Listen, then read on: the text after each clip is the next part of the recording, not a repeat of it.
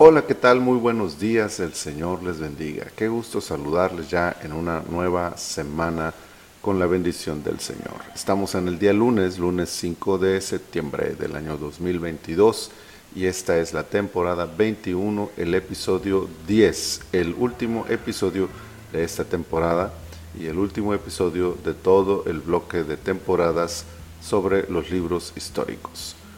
Estamos en Esther, capítulo 10. Quiero leerles el versículo 3 que dice, Porque Mardoqueo el judío fue el segundo después del rey Asuero, y grande entre los judíos, y estimado por la multitud de sus hermanos, porque procuró el bienestar de su pueblo, y habló paz para todo su linaje.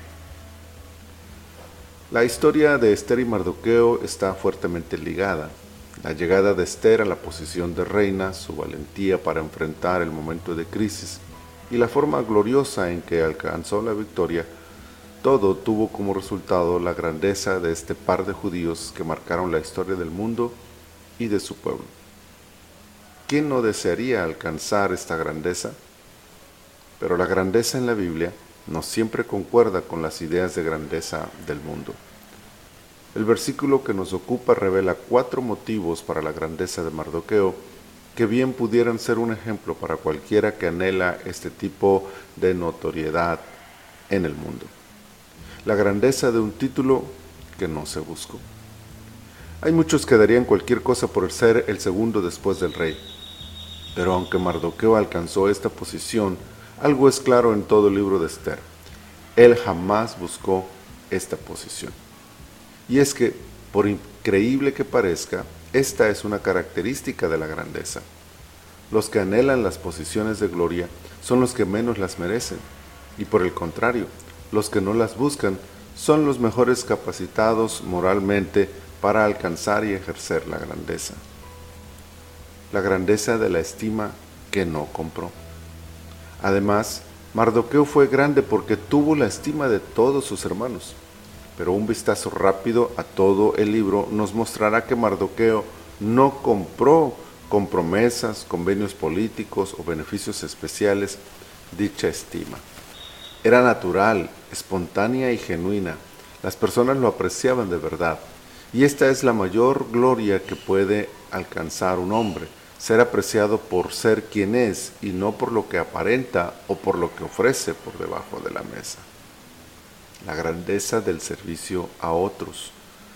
El primo de Esther llegó a ser grande por un principio que recorre la Biblia de pasta a pasta, el servicio. La grandeza está en el servicio y hasta que no sea entendido y aplicado este concepto, muchos podrán creer que son grandes, pero la historia los colocará en su verdadero lugar tarde o temprano.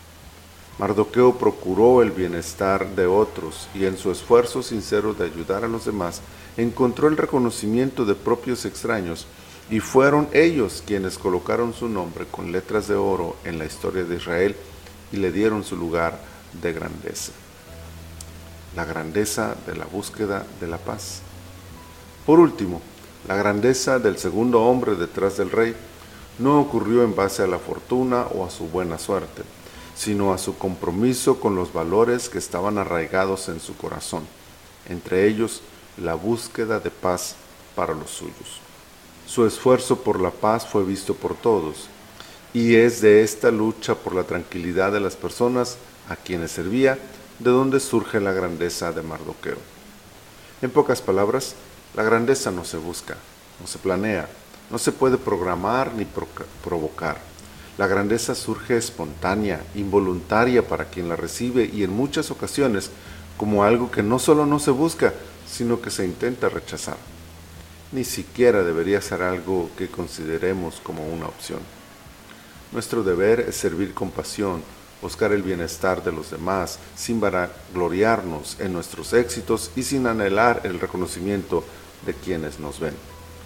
La grandeza ni se busca ni se provoca, la grandeza incluso, si llegase a nuestras vidas, habrá de rendirse ante quien es grande entre los grandes, Rey de los reyes y Señor de los señores. Nuestra grandeza es basura ante la gloria incomparable de Jesucristo, quien es el único que merece honor y adoración por los siglos de los siglos. Padre, muchas gracias por este hermoso día, esta semana que nos das y por esta palabra tan poderosa que nos has entregado. Gracias por recordarnos, Señor, dónde estriba la grandeza y que a final de cuentas aún el mayor de los éxitos humanos no puede compararse con tu gloria. Ayúdanos, Señor, a no anhelarla, a no anhelarla, a no buscarla. Ayúdanos, Señor, a que si llegase la gloria del hombre a nuestras vidas, podamos rendirla ante ti, porque tú eres el único que merece la adoración. Muchas gracias te damos, Señor, en el nombre poderoso de Jesús. Amén. Amén. Mis amados hermanos, que esta semana el Señor les bendiga en todo lo que ustedes emprendan.